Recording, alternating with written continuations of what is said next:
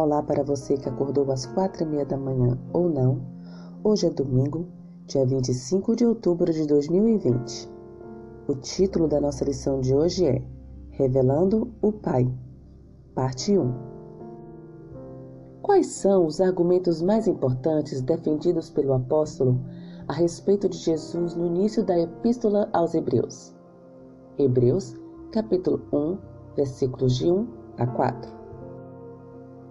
Os autores do Novo Testamento salientaram repetidamente uma ideia importante. Jesus veio à Terra para mostrar ao ser humano quem é o Pai. No passado, a revelação de Deus tinha vindo de maneira fragmentada por meio dos profetas. Em Jesus, no entanto, a revelação final e completa de Deus chegou até nós. Além disso, Jesus é o resplendor da glória de Deus. Hebreus, capítulo 1, versículo 3. Como seres humanos pecadores, não podíamos suportar o acesso total à glória do Senhor. Como Filho encarnado, Jesus refletiu essa glória. Ela foi abrandada da humanidade de Cristo para que pudéssemos vê-la e entender claramente o caráter de Deus. Jesus também é a expressão exata do seu ser Hebreus capítulo 1, versículo 3.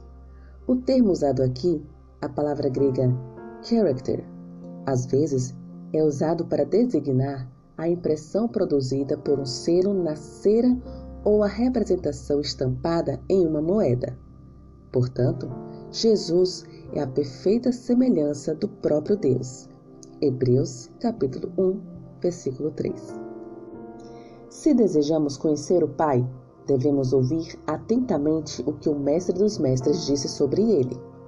Além disso, também devemos observar o Mestre dos Mestres. O Pai é visto no Filho. Leia 2 Coríntios, capítulo 1, versículos de 1 a 6. Quem é Jesus e o que aprendemos com ele?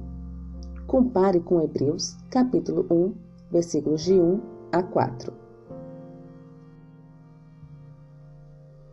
Quando tinham as pessoas sobre Jesus, Paulo e seus companheiros buscavam refletir o próprio ministério de ensino de Jesus acerca do Pai.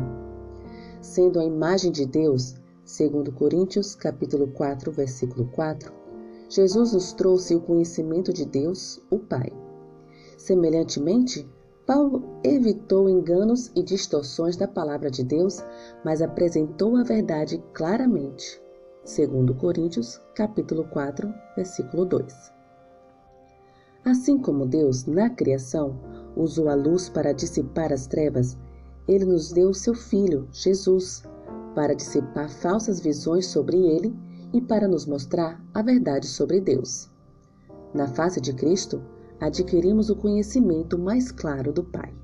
Segundo Coríntios, capítulo 4, versículo 6. Jesus refletiu com precisão Pai, o que também somos chamados a fazer, pois somos convidados a ser imitadores de Deus como filhos amados.